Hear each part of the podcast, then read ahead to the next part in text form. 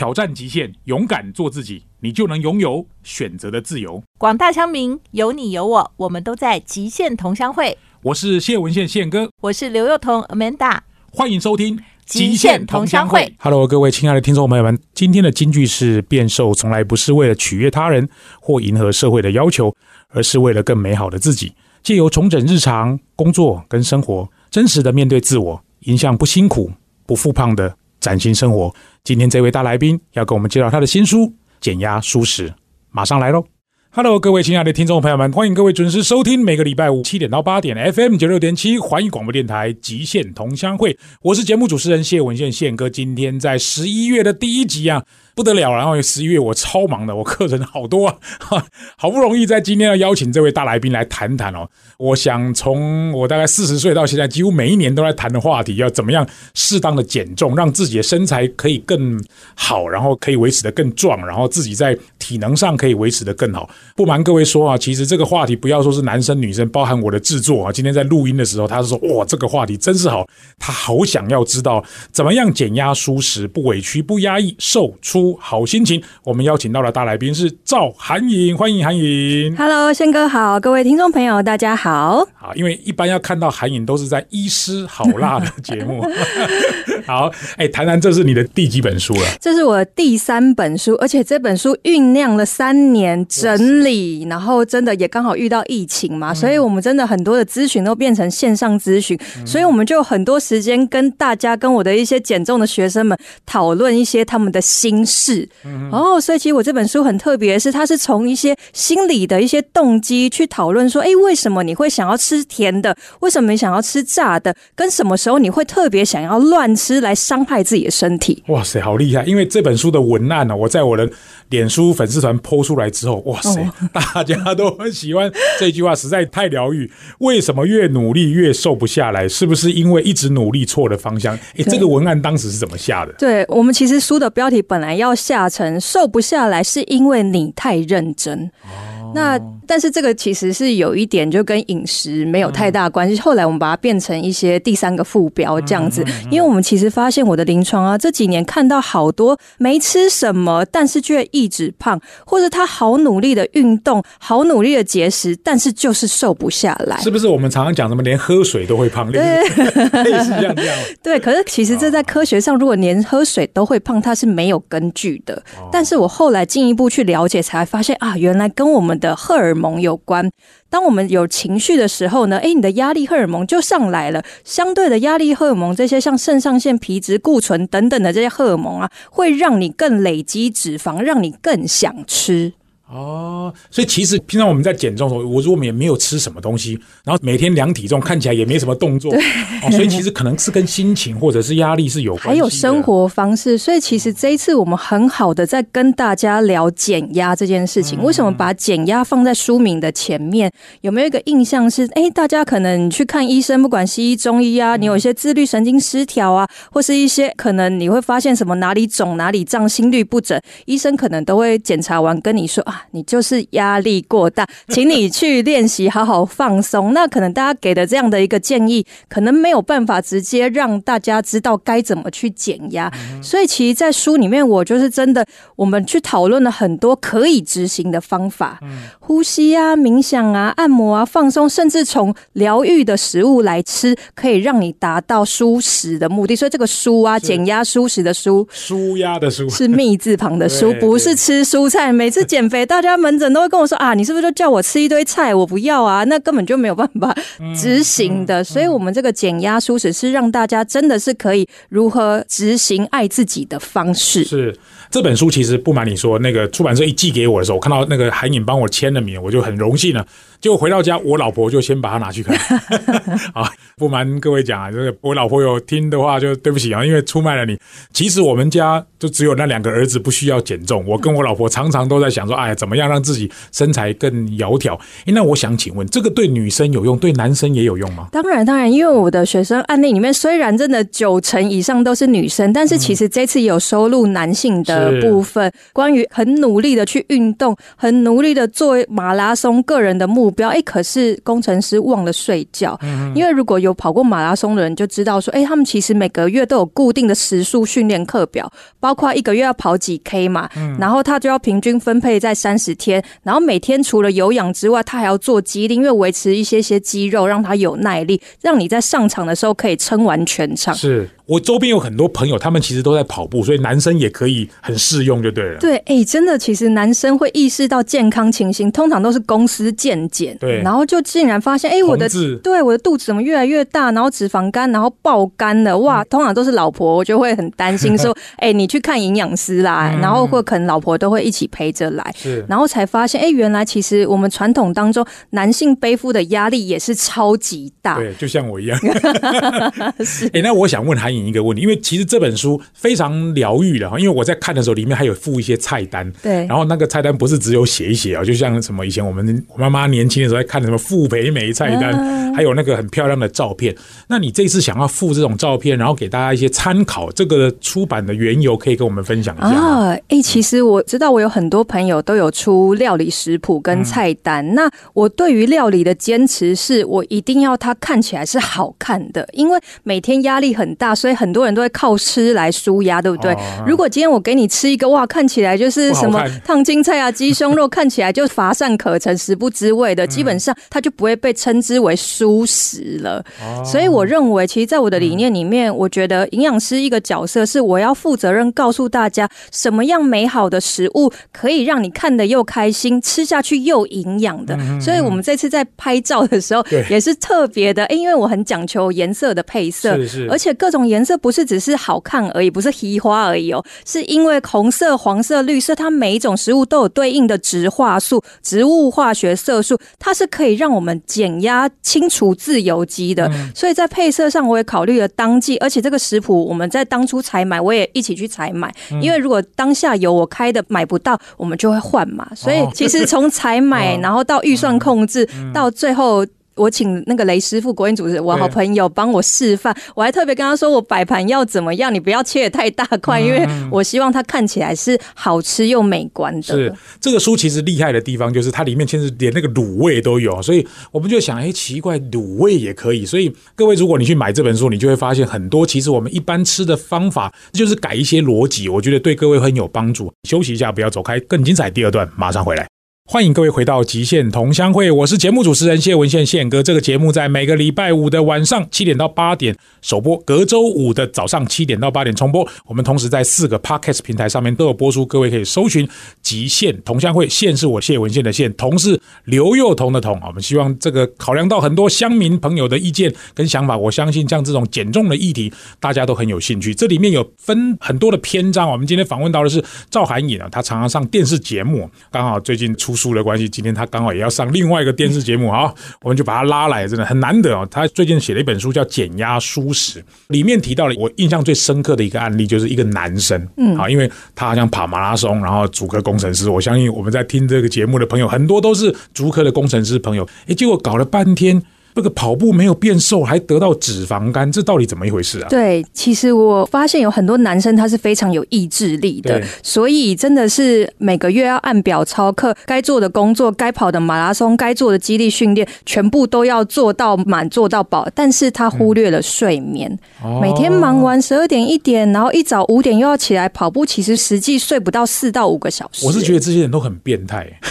像我哈，什么事都可以不做，睡觉一定要。对，所以其实我要跟大家讲，努力认真是没有问题的，但是请依照你的个人的生活模式形态略做调整。那像这位个案呢，他其实也有老婆小孩，那回去还要帮小孩洗澡啊，哈，那也要就是负责一些家里的部分这样子。所以长期下来，哎，他也有他的训练要做，然后还要负责家里事情，还要陪小朋友玩，所以他最后自己的时间睡眠时间是很不够，所以就变成他隔天。中午哎，训练完之后要吃东西的时候，就会特别想要吃巧克力啊和乳清蛋白啊，因为那很快嘛。然后又觉得我要练点肌肉，所以男生可能就会有一个迷思，说：哎，我就是要吃这些东西，让我的肌肉长大。可是最后呢，这些甜食反而造成内脏脂肪过高、脂肪肝的风险。他去验指数还是爆肝，肝指数飙到三百多。哇塞，GOT、GPT 三百多那个其实蛮危险的，是发炎的，很危险。对，好，那像这样的朋友，我相信可能如果晚上有熬夜的习惯，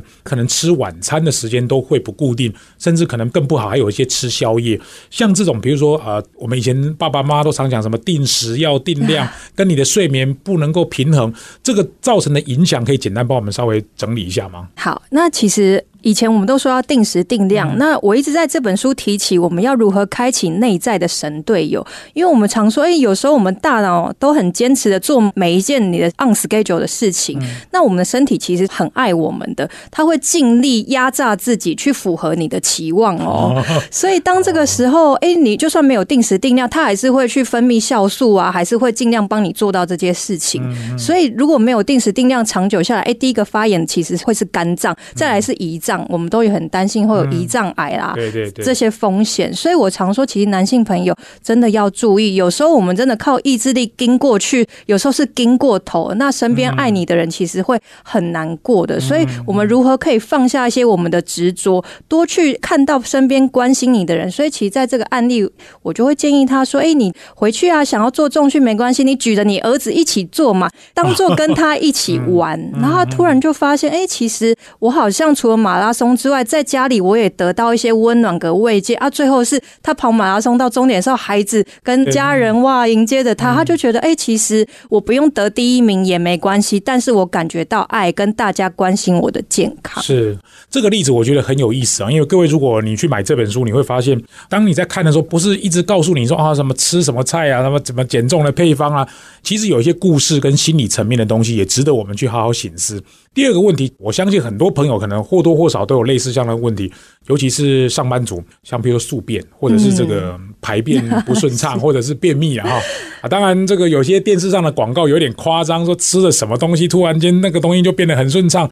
我个人是觉得这个有一点不知道是真的还假的，你怎么看这个问题？好，我必须说，便秘是我在临床上我觉得最难处理的一件事情。它复杂吗？对它非常复杂，而且女生十个九个都有便秘的问题。那我去发现，哎，其实女性的人格特质很多是要压抑。我说传统的女性，她可能就是说，哎，白天就是想要当个好员工，老板说什么她就要说是，我马上做。然后回去的时候，可能不管你的原生家庭妈妈跟你说什么，你可能就要赶快去做，或婆婆、外婆啊，或甚至是嫁到夫家，你就要成为一个好媳妇、好太太跟好妈妈哈。所以在这个状态之下，哎，有时候本来你应该要去上厕所的时间，但为了早起，然后为了去符合别人的需要，哎，你过的那个时间，不知道大家有没有一个经验，早上没有上厕所，可能到了晚上你就不想上了。对，那这个在科学的临床在讲，其实我们在肠道有所谓的大脑的反射区，也就是说你本来是有变异的，但是你过了那个时间，我们大肠就会再吸收、再吸收一些水分呐、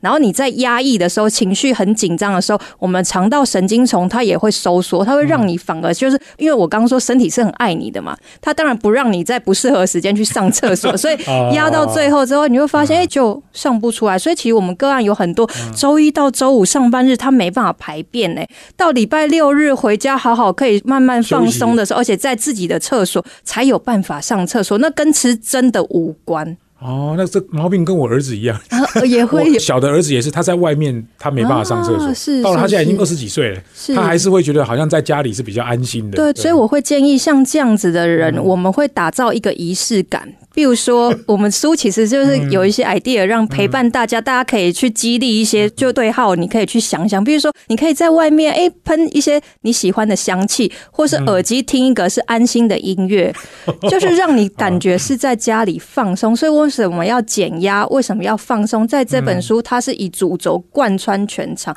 我希望大家在看这本书，虽然这些案例是别人的案例，但我相信在这七个案例当中，你一定会看到你自己的影子或周边人需要建议的影子。嗯，好，因为我这本书拿给我老婆的时候，她就跟我讲，她有一个朋友也是有这样的问题，就是女性的一个什么囊肿的问题啊。嗯因为这种疾病我们可能不太了解，因为这好像是女性专有的毛病。多囊性卵巢啊，乳房纤维囊肿对，啊，像这种病是不是都是女生的毛病？然后好像周边也蛮多人有听到类似像这样的东西。对对对那它跟饮食的关系又是什么？嗯，我必须要说，其实这十年，因为十年前我是在抗癌症营养门诊，很多人都有乳癌，然后跟子宫颈癌等等的一些问我有自己去做一些统计，发现有乳癌的朋友有七到八成有便秘的问题耶。哦，这两个还有相关的。对啊，因为其实，在国外研究，那当然国外的研究我也看很多，他们就是以数据嘛去回顾他们饮食。哎，当然吃的蔬菜比较少啊，然后可能你整个人的身体的状态，在心灵方面也会比较迎合他人。我们竟然有发现这样的研究。那当然，以现在我们去建议，就说，哎，这些妇科疾病，因为后来我也上了非常多心灵疗愈的课程，我也有一些疗愈师的证照，是是，我才发现哇，身为女人其实有好多的压力。比如说，我就像讲说，你想要当好妈妈。好太太，好女人，女人做家事是应该，男人做家事叫做好棒哦。就是我觉得这是传统的一个束缚。那当然也有很多自己添加给自己的一些偶像形象的包袱。所以其实，在我的临床门诊，我都会跟他们说：“亲爱的，你可不可以先照顾好你自己？你先爱自己，才可以去爱别人。然后不要忽略你压抑下来的愤怒跟悲伤，因为那些东西我们都说会卡在心轮。有时候很难受，是因为你忘记你自己很想哭了。”压抑反而一肚子气都在肚子里，然后接下来可能就会靠吃来舒压或暴食，甚至没有办法排便。所以其实如果是以中医观点，这个我也有跟中医师聊过，因为我有修一些中医的方面，他们都说其实你有这些疾病啊或便秘，是要肝气郁结啊。就是整个肝呐，也很多的忧郁的一些情形，卡在那边。对，然后就变成你连带的，因为肠胃、肝脏、肝胆相照，整个反正脏腑都一定会出一些问题。就因为中医在讲，你湿气重，湿热就很容易长这些有的没有的东西。嗯嗯。那当然，以西医的治疗有西医正规嘛。那像我看乳癌的病患，很多人都是左边长完切除之后，五年之后右边又长了。是左边容易比较先长嘛？但是哦，不是，当然一边完毕换另外一边。对，重点就是他可能没有离开他原本的情绪病灶，可是他在饮食已经尽量多吃蔬菜，甚至也减重，但是又复发。所以我们写这个观点是让大家去参考，或许有很多事情是比吃。更重要的，嗯，了解。那我想问一下，因为像这种减重啊，或者是饮食的门诊，我们一般都是想说啊，什么菜单啊，什么又要先吃什么，后吃什么啊，什么几大卡，什么又几大卡。可是它跟那个心境的这种压力的连接，我想请教韩颖是什么样的一个 trigger，或是一个什么样的什么念头，还是你怎么样发现这个中间的关联竟然这么大？我个人就是一个严重压力胖的患者，这要跟大家分享。嗯。所以是因为你自己的关系吗？对对对，就十年前我发现这件事情，才发现少吃多动是没有效果的。哦，是没有效果，还要先控制好心情。对，没错。好，让自己活得开心，照顾好自己，心有余力才可以照顾别人。对，所以应该是说双管齐下了。可能说饮食要控制，运动要控制，睡眠要控制，同时你要把自己的心情调整好。哦，好。这个韩颖既然讲了他自己的心情，我觉得他自己的亲身经验加上他的专业，他也修习了非常多的专业的科目，我相信一定会对很多的听众有很多的帮助。而且他之前也上过很多电视节目，这是他的第三本书，这本书是减压舒适，希望各位能够喜欢。我们休息一下，更精彩，我们要请韩颖来介绍他印象最深刻的几个菜单。不要走开哦，马上回来。欢迎各位听众回到极限同乡会。今天访问到的是赵涵颖啊，最近写了一本书《减压舒适，不委屈不压抑，瘦出好心情》。刚刚第二段，韩颖提到说，他自己十年前也是一个压力胖的这个毛病啊，他才发现这个心情跟饮食还有减重之间的关联。我刚刚在休息的时候问他，他说可以啊，可以跟大家分享啊。我是觉得这个事情，韩颖的亲身经验一定非常有价值。你怎么看十年前的自己？好，十年前呢，其实我只有在医院看癌症营养门诊，哇。所以其实每天早上七点半就要开会，然后九点开始就要门诊开始挂号。我看的全部都是癌症病人，乳癌啊、大肠直肠癌啊、射护腺癌等等的。大家每个人坐在我面前就开始哭，说为什么我会得到这件事情？所以一个早上的门诊，我一定都看到下午三四点看不完，因为有七八十个。然后结束之后还要去巡病房，巡病房，因为我们有一些是大肠直肠癌切除嘛，还有乳癌患者切除做术后之后，我们要帮他做出院的卫教，所以。整体看完，然后我还有安宁病房。哇塞！所以做完一整天，我大概平均下班大概就是十点了。一个早上的门诊结束是晚上十点，就是早上结束之后，下午还要去巡病房，因为病房还有他们在等着我。然后你晚上还要写病历嘛？做完大概就是这么久了。然后那个时候，其实我。非常爱喝甜的，所以我桌上其实都有很多药厂业务，他们也都很好了，就说辛苦了这样。然后我桌上都会有三杯珍珠奶茶，还会有一大堆拿铁啊、咖啡等等的，而且我一定要喝全糖，因为我会觉得那个时候自己也还年轻嘛，就会有个感觉说啊，我工作这么累，我一定要有糖才可以让我的脑力清楚，会有这样的感觉。原来营养师跟我们有一样的问题，我们营养师也是一般人呐，也是平常人啊。对啊，结果那个短短三个月，我暴肥六公斤。因为其实我中午没吃，我就是喝那些珍珠奶茶跟咖啡，然后一直到晚上下午十点之后，我开始暴食，因为开始放松了嘛。哇，那个泡菜豆腐锅啊，然后卤肉饭啊什么就狂吃。然后我是后来自己住进我们的医院了，因为严重的发炎，然后就身体不舒服这样。然后后来我才醒觉到说，哇，这样真的很不行哎。然后我才慢慢可以去理解什么叫做用吃来舒压，我自己很亲身的经历。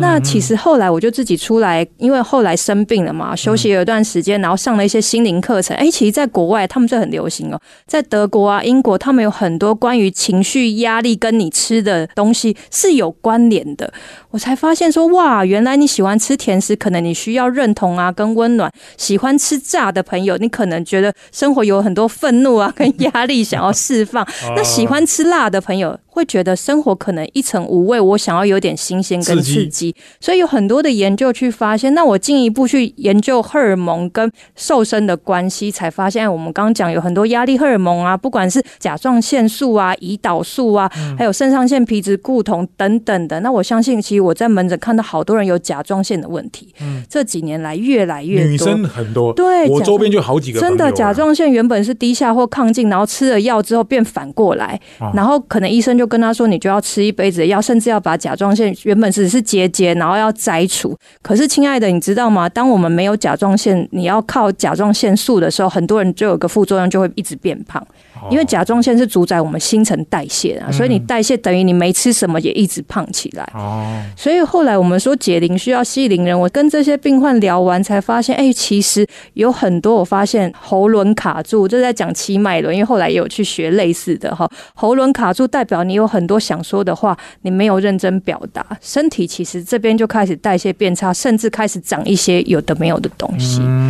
所以它是反映一些个性情绪。其实我第一本书出的。叫做卡路里市场世纪大陷阱，要瘦不要再算卡路里，因为我发现有的人就是吃的很少，但是他还是一直胖。嗯，这就是赵海颖可能对中华民国国民的贡献啊！我，哎，我常常跟人家讲，我不知道这句玩笑话了，可能跟专业不见得相关。我常说，哎呀，朋友啊，很多事你可以放下。唯一不能放下的就是筷子啊！我常常跟人家讲，你要放下，你要放下。唯一不能放下就是要继续吃，好要放下筷子。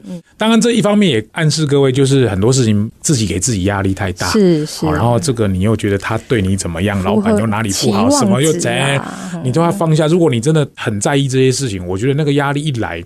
不要说身体变慢，可能连这个人都会崩溃啊！是睡不着，现在精神疾病的也越来越，就是会看身心科的，我们统计也越来越多。半夜是愤怒到睡不着觉的，还有女生就是一直要抠找男生的，就是找男朋友的，然后一直没有安全感。其实我们这个在临床也遇到很多这样的案例，怕男朋友什么变心的，对不对？那我都跟他们说，亲爱的，你一定要先爱你自己，你才会瘦下来，而不是为了别人爱你来瘦身。这我遇到超多，他就说我希望我男朋友会更。更爱我，因为我要瘦下来，他才会爱我。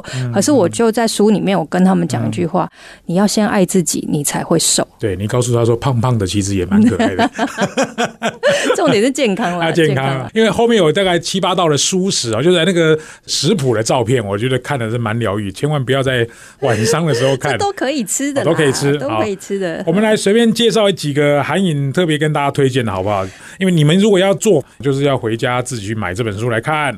因为作者好不容易拍了这么多精美的照片，然后又写了很多方法，我觉得像这个减糖卤味看起来就很特别。要告诉大家，其实我的食谱书啊，当然基本那些热量一定都会有，但是我很多会帮大家讲说你该怎么食材的替换。像这个减糖卤味，我就跟大家讲说要吃一点蛋，因为蛋呢其中有必需氨基酸，可以帮你长头发，然后让脸皮是好看蓬润。因为很多人瘦身一直乱瘦身就掉头发，然后脸颊凹陷，然后其实是不好。看，所以其实我这本书设计的食谱是要让你真的是学会营养。我真的觉得营养学是每个人出生就一定要学的一门课，因为它可以用很久啊。你每次在吃的时候就知道说，哦，原来鸡蛋可以帮我长我的脸皮啊，有胶原蛋白啊，长头发。然后这里面呢还有像是豆干啊、杏鲍菇啊，那这些等等的。哎，其实杏鲍菇是一个很好的蔬菜，它里面还有一些多糖体纤维，也帮助我们排便，还有饱足感。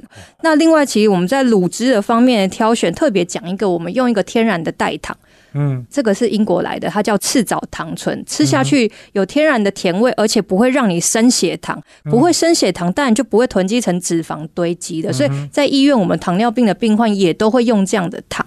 哦，所以由这个营养师特别认证。哎，那我问一下，像这个，比如说。煮的先后次序啊，或者是它的这个重量，因为你标明都有什么几公克，然后几片或者几条，对对这个有没有什么关联啊？或者哦，这就看你是不是美食家了。有些人其实我有些很多学生就把这些卤包啊这些材料全部放进去，那就一起卤一锅放电锅，哎，二三十分钟就结束了，很适合。但是如果你比较是美食家，我就建议蔬菜类要最后放，因为它会出水，所以你应该要先卤蛋啊卤肉，最后二十分钟再放蔬菜。所以这其实也结合一些我平常喜欢做菜去做一些调整哦，所以我现在看其实应该不难嘛，对，不难，应该我也可以做嘛，对不对？对对对，它的材料就是水煮蛋、那个小方豆干、海带、木耳、杏鲍菇、葱花是装饰用，然后辣椒是装饰用，然后酱油膏两 CC。做法像我这种煮菜很笨的人，我应该也会。我每个里面食谱就让大家五到十分钟就做完，而且我里面二十几道食谱，我们一个上午就拍完了，所以是。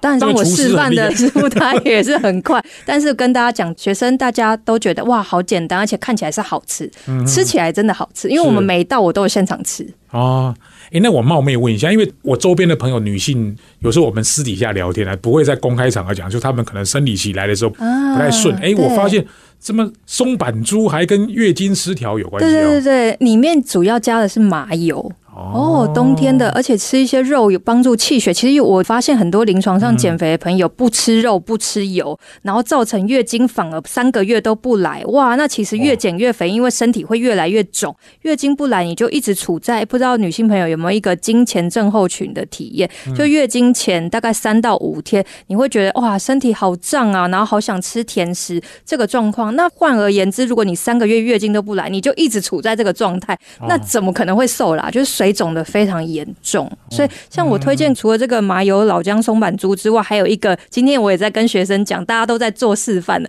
就是那个肉桂老姜豆奶。哇，肉桂也是这个季节暖暖的身体哦，然后也有一种欢庆的感觉，因为一般肉桂我们放在热红酒里面嘛，它有一个温暖的感觉，所以照顾别人之前，记得先帮自己准备一个简单的料理，温暖自己很重要。哎，我觉得很奇怪，为什么你讲的每一个东西看起来都很好吃啊？怎么？透过你这样子一讲，好像很普通的东西都听起来好像很好吃啊！好，我们下一段再来请赵海颖跟我们聊聊哈，他这几年这个学习啊，或者是生活上的变化。反正这本书你们赶快去买哦，非常不错。因为这本书小弟也有推荐哈，减压舒适不委屈不压抑，售出好心情。休息一下，第四段马上回来。欢迎各位回到极限同乡会。我们今天访问到的是赵涵颖啊，他最近写了一本书《减压舒适》，平常在第四台常常看到，因为我一开始看到他，我都会把他拍照传给他，后来发现实在太多了，太长了。好，意思好辣，本人也很辣。这本书在第一百九十页有一个非常棒的零食柜，猪鸭瘦身零食柜，来介绍一下这个。哎，我真的要告诉大家，我们要打造内在的神队友，开启觉察力。哎，你要每天可以好好睡眠啊，排便，吃好东西之外，那要如何吃好东西？你一定要创造外在的神队友。神队友就是我们在讲的舒压瘦身零食柜啊，储藏柜，啊把你的冰箱打造成减压舒适的，那就没错。叫你随便抓的，一定都是好食物哦。所以，我们这个书里面在告诉大家。哎，你真的可以吃一些零食，因为常很多人都跟我说，他都只想乱吃一些什么洋芋片呐，然后炸物等等。那个不好。这就是高糖高油的食物，当然就不好。所以我们这边帮大家归纳出来，哎，适合的零食柜啊、调味料啊、储藏柜啊，我真的觉得所有女生都应该可以收藏一下这本书啦。对，起司，然后百分之九十的黑巧克力，我那个很苦哎。对，七十五趴也可以。哦，七十五趴。对，但我们上面都有推荐的星号跟分量，其实都有讲的很清楚，所以很欢迎大家真的可以入手的。这个我很爱零卡举弱。然后无糖气泡水这个我吃，葡萄干我也很爱。对，哎，特别讲气泡水，尤其很多愤怒压抑的人，我就建议他居然去买无糖气泡水，哎，现在超商都有，而且它是有一些甜味的，但是。它没有热量的，一吃打个嗝出来，哇，什么气都消了，哦真的不错哦。哎，我想问一下，那如果这个韩颖，因为要跟他聊到天，也不是这么容易的事情，来，平常怎么联系你啊？呃，我们现在在 FB 有赵韩颖营养师的减糖瘦身生活分享社团，我们现在有个活动哦，大家就来分享减压舒食里面的这些食谱，就可以跟我互动，我们就可以聊聊你的状况哦。所以欢迎大家上 FB，我们现在每天都有妈妈们 po 她的减压舒食，而且还有好礼相送哦。所以那个是公开的公开社团 FB 赵海颖。赵海营养师的减糖生活瘦身分享社团。啊，当然 follow 我的 FB 赵海营养师的美丽方程式，你就会看到这个社团喽。好，反正就是输入赵海颖，大概就会看到后面哈，它的涵是那个没有三点水的涵，对没有然后啊三点水颖是聪颖啊，林志颖的颖。对对对好，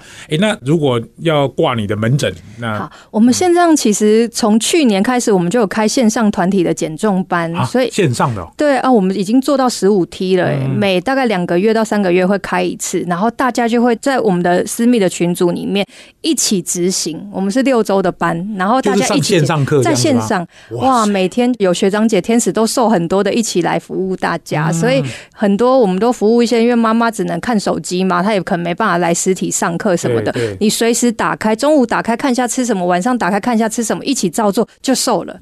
哦，就利用群体的力量，然后环境大家一起那个真的，哦我鼓励大家一起创造外在神队友。哎、你真的愿意把你的零食柜都变成神队友，然后还有这样的一个群体，大家一起努力，你会更有支持感。嗯，我自己也写过十本书，我大概也知道出书也不会赚大钱，也不太可能靠版税能够那个，而且现在书是看起来也需要很多各种各样。需要大家支持。对，所以其实写书就是一种服务啦，啊或者是一种把你的专业知识跟大家分享，我觉得很有意思哦。那最后我想请韩颖跟我们分享这本书你当时的初衷，也给我们听众最后一句话好吗？好，其实这本书我建议大家，你要爱自己，一定要好好的从饮食、睡眠，哈，真的是好好的照顾好你自己的心情，然后不好的人事物就大胆的断舍离吧，因为前面的路会为你而开新的一扇窗。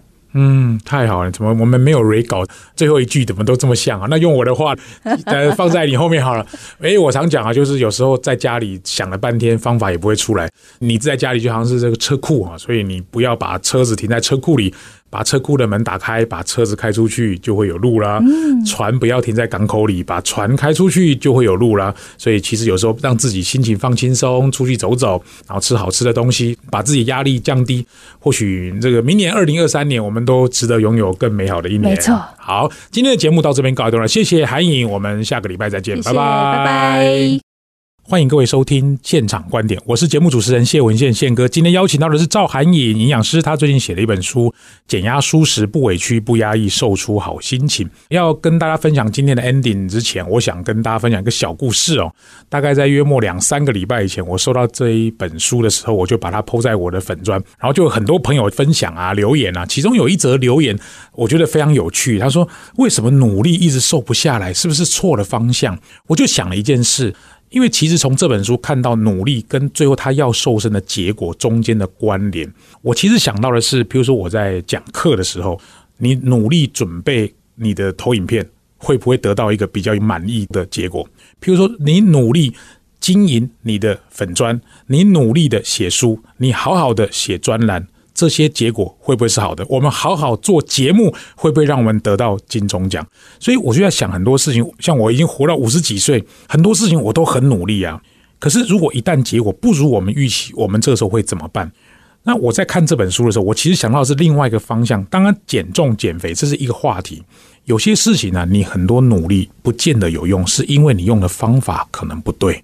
所以，如果用错误的方法，再加上你非常勤奋的工作，说不定最后是万劫不复的深渊呐、所以我自己在想很多事情的时候，像比如说以前我在做这个电影或电视的投资，虽然我知道这个可能是我的兴趣，但是我花了很多时间跟金钱投入。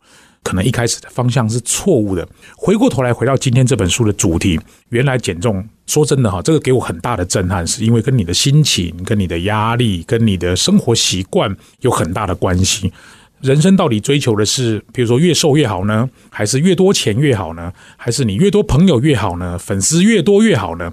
我反而觉得，如果你能够好好的活下去，开心、快乐、富足，有家人支持你，有好的朋友，想吃就吃，知道吃的方法跟诀窍。不要让自己吸收过多的热量，产生过多的压力。如果能从这个方向去切入的话，或许你跟我都有可能过更好的生活。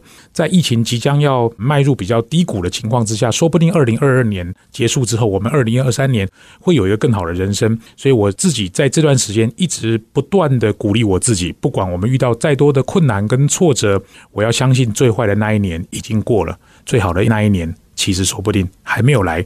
从你的饮食开始，调整自己的生活，让自己过得更好，减压舒适，不委屈，不压抑，瘦出好心情。